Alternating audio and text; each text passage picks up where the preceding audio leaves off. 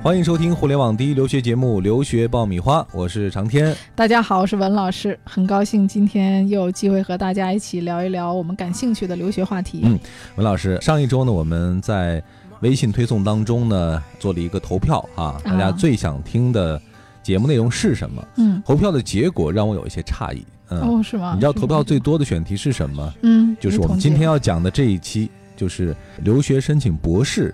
应该注意什么？我之前一直觉得收听我们节目的听众应该是年龄偏低的啊，应该是。高中、嗯，本科可能会相对多一些。对，因为我其实我觉得我讲的很多东西是属于扫盲级的，都是很普及的，可能对于留学初期的了解的这些听众啊，没想到还有很多这个很高阶段的，对高阶的 这种，呃，是不是我们这个节目要讲的更学术或者是更深入一点啊？就是把我们的这个节目引向更专业的这个领域。没想到这么多人关注哈，嗯嗯，所以呢，小众我们也让它变得大众一些。今天呢，我们就为。这些朋友来讲一讲，之前我们确实没有涉及过，那就是申请国外的博士，嗯，到底应该注意哪些东西？这里是互联网第一留学咨询分享节目《留学爆米花》，欢迎继续收听哦。好的，欢迎继续收听《留学爆米花》，获取留学资讯，免费留学咨询，收听专属于你的留学公开课，大家都可以关注我们的微信订阅号“留学爆米花”。文老师，呃，我知道你今年是成功的帮助一个学生申请到了博士，对，已经开始拿博士的这个录取了。在这个时间段里面呢，其实博士的录取通知书已经开始陆续下发下来了啊。就是一般博士我们拿的都是全奖，今年申请到的这个学生呢，他是学这个生物技术的，嗯，啊，本身自己呢在美国那儿读了一个硕士。啊，他最早的时候在中国读的本科，然后去美国读了个硕士。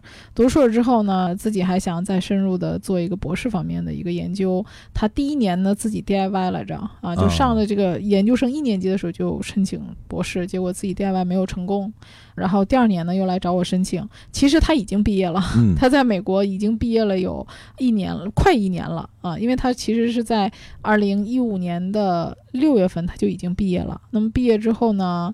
他现在在美国跟着导师呢，在做一些研究课题。嗯啊，短时间之内呢，还可以留在美国待几个月。嗯，他马上就要待不下去了。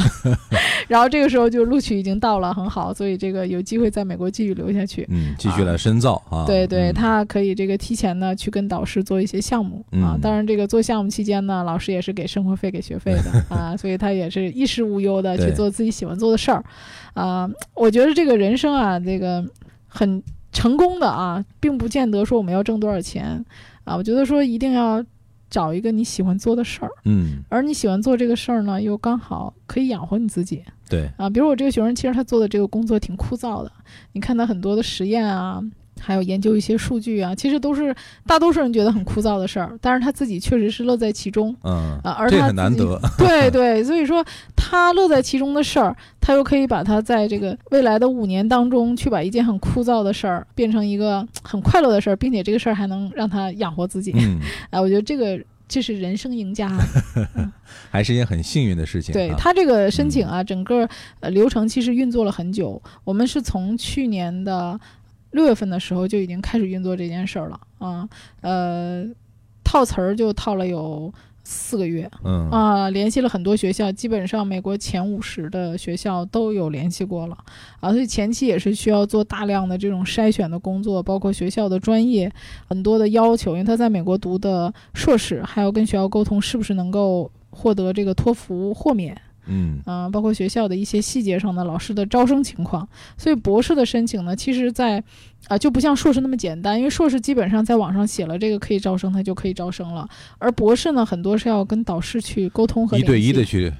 交流的，而且很多信息呢，并不是说在学校网站上写的那么明确啊，所以真的是很多东西都需要去花大量的时间做前期的这个调查工作。从您这个工作量上来说，做一个博士的这个 投入的精力，基本上能做两到三个硕士了。对对对对对，因为他这个也是全奖嘛。那既然你想你想让人家给你钱，不是你给人家钱，那你花这这个精力和时间也是应该的一样的。对，这就等于帮他找了一个工作一样。对。的确，我们讲到这个博士申请哈，我个人对这方面的这个信息也是非常的匮乏的。包括今天我们聊的时候才知道，申请博士基本上都能拿全奖啊，这个我之前都不了解。对，所谓的 全奖啊，就好多家长也不了解全奖和半奖的概念。那么其实广义上来讲呢，就是全奖的概念呢，就是学校的学费给你出，生活费给你出。那么生活费呢，一般学校是会给你比较明确的，比如说每个月给你两千美金啊，或者是两千五百美金啊，啊，就像给你发工资一样。对啊，当然这个中间呢，你是要给导师做事。事儿的，他是要给你一定的工作量的，而这个呢是到了学校以后，老师根据他的情况啊，他的分配情况，他来给你去分配工作啊。你根据老师、你的老板的要求，老板让你一个星期干什么活儿，干多少，你把它完成了就行了。嗯，呃，半奖的意义是什么呢？通常就是学费学校是给你减免的。啊，但是生活费呢需要你自己来支付。嗯，那么就我们现在而言呢，所有申请到的这个博士基本上都是全奖。嗯嗯，所以关于这个申请博士，的确有很多的信息需要我们去补充了解哈。那我们就一项一项的来，请文老师帮我们做一个分析。首先，关于这个博士申请的这个审理哈，我们就觉得会不会和本科呀，或者说研究生阶段？有很大的不同，这个流程会很复杂吗？嗯，我呢以前的在美国读书的这个学生啊，有一些是帮助导师来做这个申请的协助工作的，我们叫小蜜。然后我自己本人呢，从事留学工作也从事了十几年，那么也跟很多的。招生办公室的老师有打过很多交道，也跟他们了解过美国这个博士申请的一些内部的流程。嗯，那今天也给大家扒一扒啊，就是美国的这个透露一些内幕消息，对他们的流程是怎么做的啊？呃，当然我这个呢不是所有的学校都这样，我只是给大家举呃大部分学校是这样的一个分类，这只是一说是他的一个工作方式。嗯，那么通常来讲呢，我们这个审理呢是分为初审阶段，初审阶段就是指。Deadline 这个时间之后的一个月之内，啊，通常的博士申请你会发现在十一月到十二月期间，或者在一月份就这个时间段就都截止了。比较早，一般都是在这个一年的结尾。比如说我要申请二零一六年九月份入学的，通常在二零一五年年底申请就都截止了。那么截止之后的一个月之内，通常是一到两个礼拜，这个时候呢是小蜜在干的活儿，嗯啊，这小蜜就是我们说的助理了。那么这些助理在做什么活儿呢？比如说啊，这一年我要招的博士或者是硕士，我要招五十个学生。嗯，那么可能我今年要收到几百份的材料，那你需要把这些材料第一先分类。那他们分类呢，会这样分为 A、B、C、D 这几个区。那这几个区我们简称什么意思呢？就是说初审的啊，那也就是说通过初审的。那初审什么样的学生是通过初审的呢？大家这儿你可以了解一下啊，呃，看看你是不是。会发生这种 被淘汰的，那么还有个淘汰区，对，第一关它有过通过的初审区，还有呢淘汰区。那么淘汰区是什么样的人呢？第一，材料不全，嗯，那么很多 DIY 的学生呢，要么就是缺申请表格、成绩单，比如说有的学生他只邮寄了英文成绩单，没有邮寄中文成绩单，啊，那么还有的是缺成绩，比如说你的 GRE 成绩、托福成绩没有及时的送达。还有呢，一些学生是，比如说个人陈述啊，或者推荐信啊等等这些要学校必备的材料不全。那这种不全的学生，第一你是被扔到淘汰区里的。嗯。第二类学生什么呢？成绩未达标的，比如说学校要求的官方是达到一百分啊，你就考了八十分啊，硬申的这种。嗯。啊，所以在初审的时候，他会看你的一个基本，比如说 GRE 啊、托福啊、大学的平均分啊。那通常来讲呢，我们的。一个很标准的申请博士的要求是托福一百，GRE 三百二，嗯啊，写作的话三点五以上，那么 GPA 的话，通常百分之的话八十分以上，当然如果你能考到八十五以上的话，那相对来讲就更有竞争力了。那么这两项不缺材料，标准化成绩够，那么起码你就会被放到这个初审通过的区里面。如果这个两项你都不全，那你很不幸首轮你就被筛掉了 啊。那么在这些材料筛完之后，通常也就剩下一半的人，嗯，能够满足初审的条件。因为很多人递了急急忙忙递了材料之后，发现很多材料是不齐的啊，或者是很多成绩是不达标的，所以就有些学生想说：“哎，我的成绩现在还没达标，学校会不会等我呀？” 也有可能你会起死回生，但是在众多的申请人当中，你补了成绩之后，有没有可能从那个淘汰的区里面把你调出来？那这个还要看一个实际问题，嗯啊，那初审过了之后，这是在初审的这个一到两周之内要做的事儿。过了之后呢，两个月，第二个月，也就是说，他们分完了淘汰区和初审合格区之后，他们会把这个初审合格区的这个材料给这些导师看。那这个时候呢，导师就上马了 啊，就开始出现了。那这个导师呢，通常是组成一个评审委员会。那么这个评审委员会呢，通常会有三到五个甚至更多的老师来审理这些学生的申请。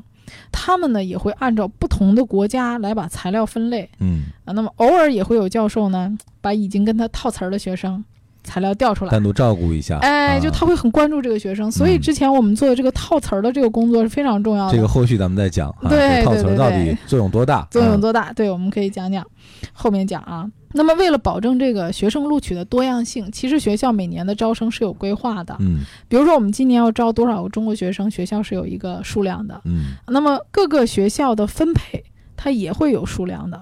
比如说，通常我们中国的这个学生里面，可能招收十个到十五个啊，比如印度的学生、欧美的学生，它都会有一定的比例。而这些大学呢，比如说他们每年都会招收的学生，这些出名的大学里面，他们也会留固定的名额，嗯。比如说出国的大户，清华、北大、中科大。啊，这些都是比较知名的学校，可能每年都有一个习惯性的申他们，所以嗯他们也会录一个到两个，啊，所以他们会在，比如说你都是清华的学生，那么清华学生里他可能不会都录。对，啊，同一个学校学生有可能你就是有同样竞争的一个对手，嗯。那么不太可能说我三本的学生和清华的、北大的学生去竞争，因为他其实评审的时候他就会归类的，嗯。啊，比如说我清华学生录一个，那么他会把一些九八五的啊，或者是一些所谓的非重点的名牌大学的学生，比如说一本的普通一本的学生放在一起，这些学校可能录一个到两个，嗯，所以他会把这个学校也会分成等级来扎堆儿录录取了，算是啊，对对，嗯。就是不同的人群嘛，啊，我从这个中间去取那个最强的那一个。嗯啊。那么刚才讲完这个预录取，然后老师来审核。审核之后呢，老师看完学生的基本材料之后，他们会给出一个意见。那么给出意见之后呢，就会老师会把一些他们感兴趣的学生挑出来，啊，那么这些小蜜呢还会做一些基本的调查，比如说核实一下你的各方面材料的真实性。那么最后呢就会发录取，啊，那么整体来讲呢，呃，每年也有一些学生会放到 waiting list 里面嗯啊，就是候补的。嗯那也许你有不来的，那你候补的，也许你会成功啊。那么整体呢，刚才讲到就是一个比较简单的一个审理的内部的一个流程。嗯，通常来讲，整个的审理周期大约是在三个月左右。三个月会完成哈。嗯嗯，刚刚我们讲到是说，基本上各种各样的条件都满足的话，你会在这三个月当中最后获得一个结果。嗯，那有一些学生像你说的一样，有一些条件是不达标的、不满足的，那我想去试一试，啊，有没有可能？呃，其实我建议呢，这种你的条件不太达标的，那么其实各个学校的硬性指标要求是不太一样的。嗯啊，那么我建议你呢发邮件给小蜜，可以问一问。嗯那么有的小蜜比较好，他是鼓励你申请的。嗯那么有的就非常明确的表示不够这个成绩的话呢，我们是不接收的。嗯啊，那这样的话，在你的时间和精力都有限的情况下，你就不要试太多了，因为每个学校的申请其实都要花费很多精力的嗯啊。那也有一些学生说，刚才讲到这个硬件不达标，比如说你的托福是九十九和一百、嗯，那这一分之差呀，有差别吗？我认为呢，九十九和一百是有差别的，但是一百和一百零一这一分是没有差别的。嗯 这是一个段的问题啊。那么比如说 GRE 的成绩也是这样的，有的学生说，你看学校没有跟我说最低的 GRE 要求啊，啊，那我这个 GRE 的分数，那我能不能申呢？其实学校每年这个 GRE 的成绩它是没有明确的要求，但是它是根据学生的今年录取的人数来看的。比如说我今年的人数就十个人，十个人里头可能三百一十五就高分了，那你这三百一十五就不错。嗯，但是今年如果的申请的人特别多，我就录十个，有一百个人来，那大家都是三百二，那你可能考三百一十五那个人，你就成绩就比较低了。，每年参照的系数是不太一哎，样的。它是有一个参照系数的。嗯那么总体来讲呢，托福是有一个官方要求，通常都是在一百一百分以上。啊嗯。嗯那 GPA 呢，有没有 GPA 的话呢，明确的要求？啊，我们一般的建议是八十分以上，但是通常百分制的话，在八十五分以上是比较有竞争力的嗯啊，因为你这第一轮过去之后，你第二轮还要再筛呢。对，留学爆米花粉丝福利来了！文老师工作室二零一六年入学申请开始招生，留学咨询从业十四年，帮助数百位申请者成功留学。详情见微信订阅号“留学爆米花”。准备留学就听留学爆米花，伴你轻松留学每一天。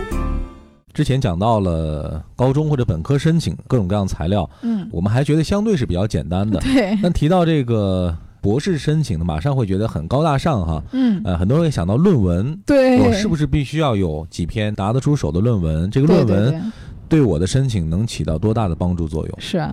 那么这个论文呢，在申请硕士当中呢，就是它起到一个锦上添花的作用，不是说你一定有论文才能够去读这个硕士，但是如果读博士的话，你有论文，这就是一个至关重要的东西，可以说它是可以决定你的这个录取的一个非常重要的因素，因为你有一个非常好的学术论文，那么你在套词儿的时候，这就是套词儿利器、啊，直接就吸引导师的眼球。嗯所以，如果你想升博士的话，可以讲论文是一个必备的条件。嗯，算是先穿一套亮眼的衣服哈，让他们嗯一眼能看中你。其他的后续我们再接着聊啊。对，今天跟文老师聊，还有一个信息是我刚知道的，就是、嗯其实我们以前一直以为我必须是硕士嗯，毕业之后才能够嗯申请博士，但其实本科阶段也有机会来申请博士。对，那这两个有什么区别？这个也是很多学生在纠结的啊。就是我每年会接待一些学生，他是本科的，他就跟我说：“老师，你看我现在的情况，我要不要在国内读个硕士啊？嗯，读硕士之后，我再出国去读博士啊？嗯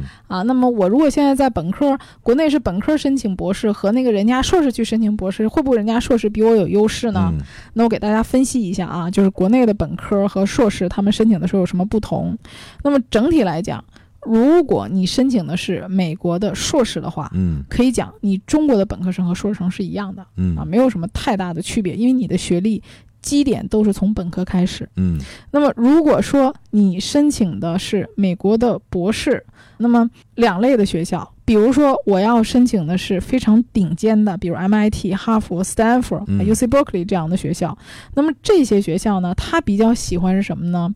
他喜欢的是那些国内的顶尖中国大学非常优秀的学生，嗯。他们希望呢，哎，招收这些顶尖大学的学生，通过五到六年的一个他们自己的培养，能够培养出一个他们认为非常有他们学校研究风格的这个 PhD。感觉就要找一块璞玉啊，来我这儿进行这个雕琢呀，或者开光啊。对对对对对，你看那个咱们现在很多那个呃招聘的这些外企，他也很喜欢招这种应届的本科生，嗯，就是他觉得一张白纸，我怎么往上画，你怎么听我的，好培养，好培养嗯。对，所以他这些人是很看重学生有的这个天赋的。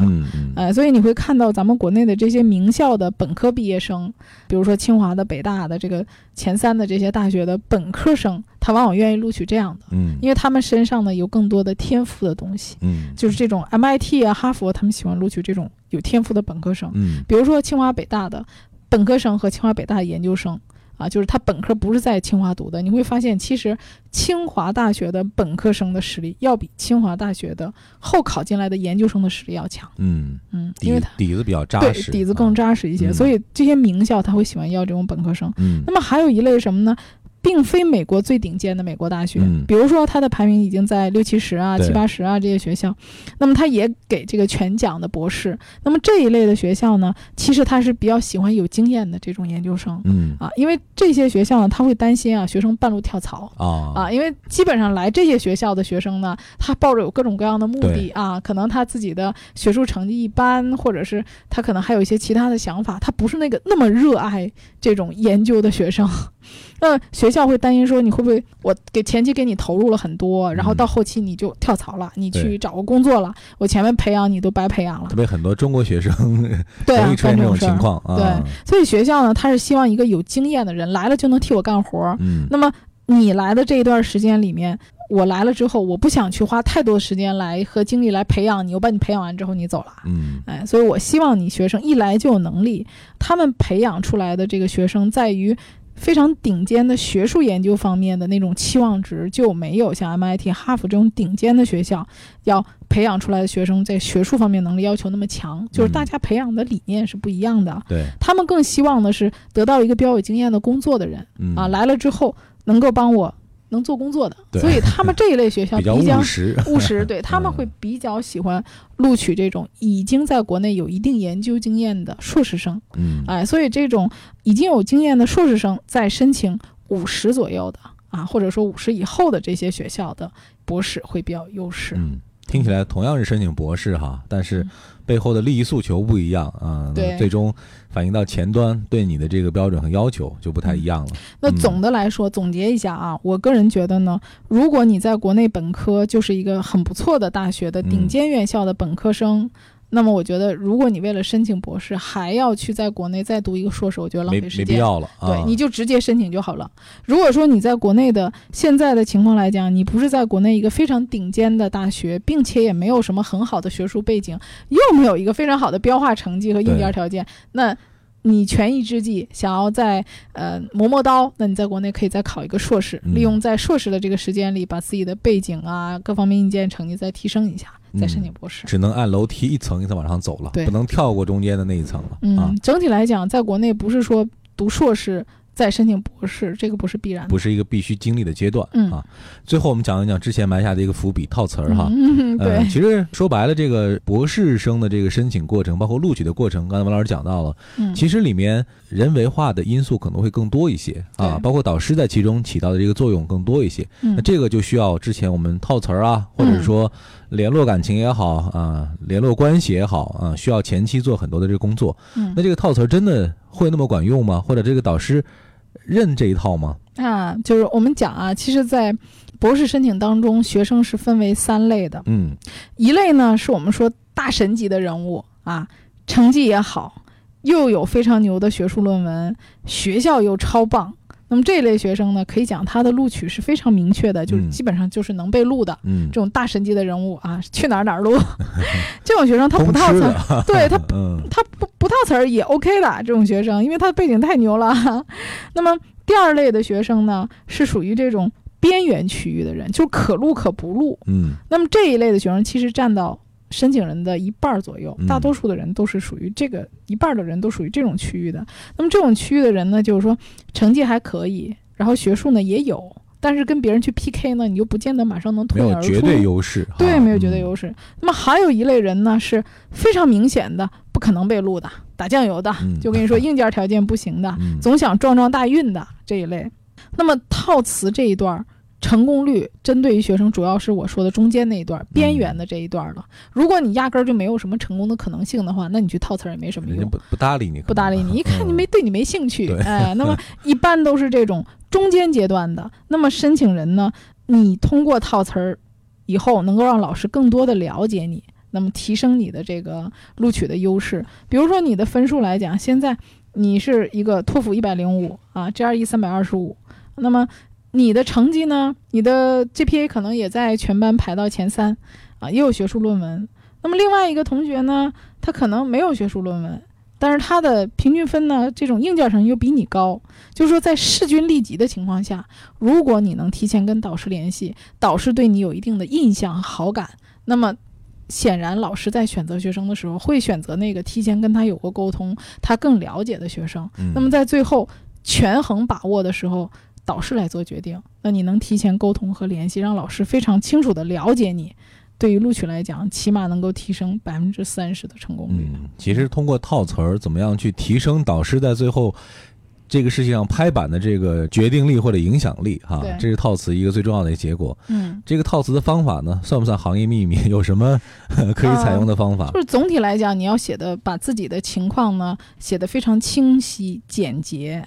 那么就是说，很多人他是说了很多的废话，没有说到重点，没有吸引人。就是说，就像我们去写求职信一样的，你怎么才能把这封求职信写得简单明了，让人家一看就知道你的优势，又不花费人家很多时间？嗯所以这个又归结到那个文书的问题、嗯啊，写一封让人家一眼就能明白你的意思，又能够吸引人的、打动人的一封套词信，嗯，第一封信让人给你回复，嗯，这个是很关键的。对，等到人给你写完邮件之后，你怎么去回复？就像大家聊天一样。对啊，这是有一定的经验和把握在里面的。其实也是一个博弈的过程哈，相互了解对方的需求啊，怎么样更贴合对方的需求。对，而且在这个中间呢，其实大家也可以跟那个学校的小蜜保持一个联系，因为很多时候呢，这个小蜜的作用是很大的。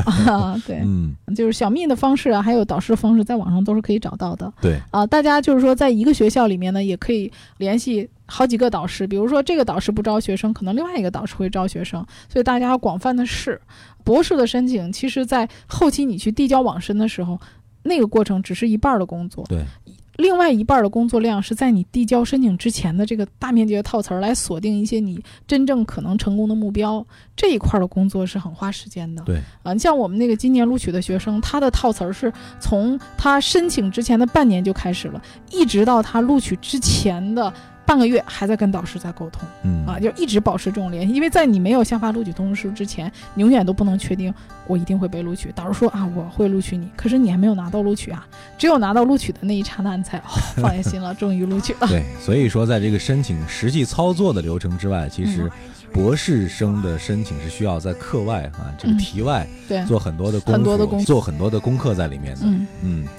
所以今天呢，我们用了很长的时间哈，其实是只是讲到了博士申请当中的几个很小的侧面的问题啊，因为博士申请相对来说是一个更加专业，也是更加需要一个经验积累的这么一个申请的过程。对，嗯，而且呢，相对于本科生或者研究生申请的共性因素比较多的这种特点来说，博士申请可能更多的是一些个性化的申请。对，或者说理工科的申请成功率相对要比商科的申请。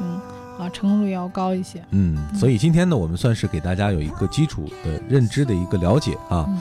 呃，至于更多的有关于这方面的问题，可能还有更多的听众会通过我们的微信公众号来详细的咨询和询问。那也欢迎大家有疑问的话呢，可以在微信号里和文老师来进行沟通和交流。嗯。如果大家希望了解更多的留学资讯，呃，免费留学咨询，或者说收听专属于你的留学公开课。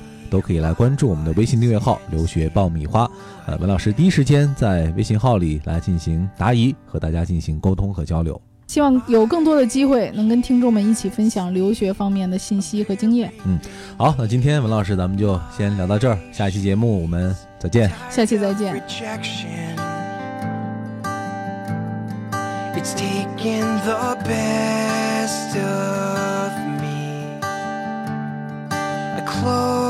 Close my eyes and picture what I would write for a reason.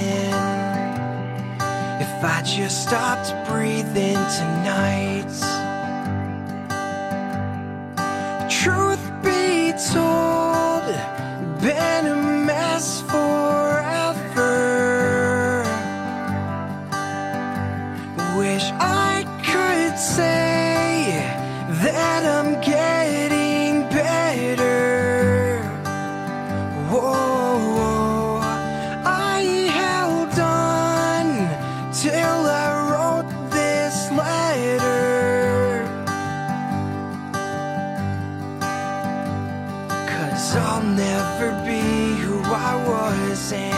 escape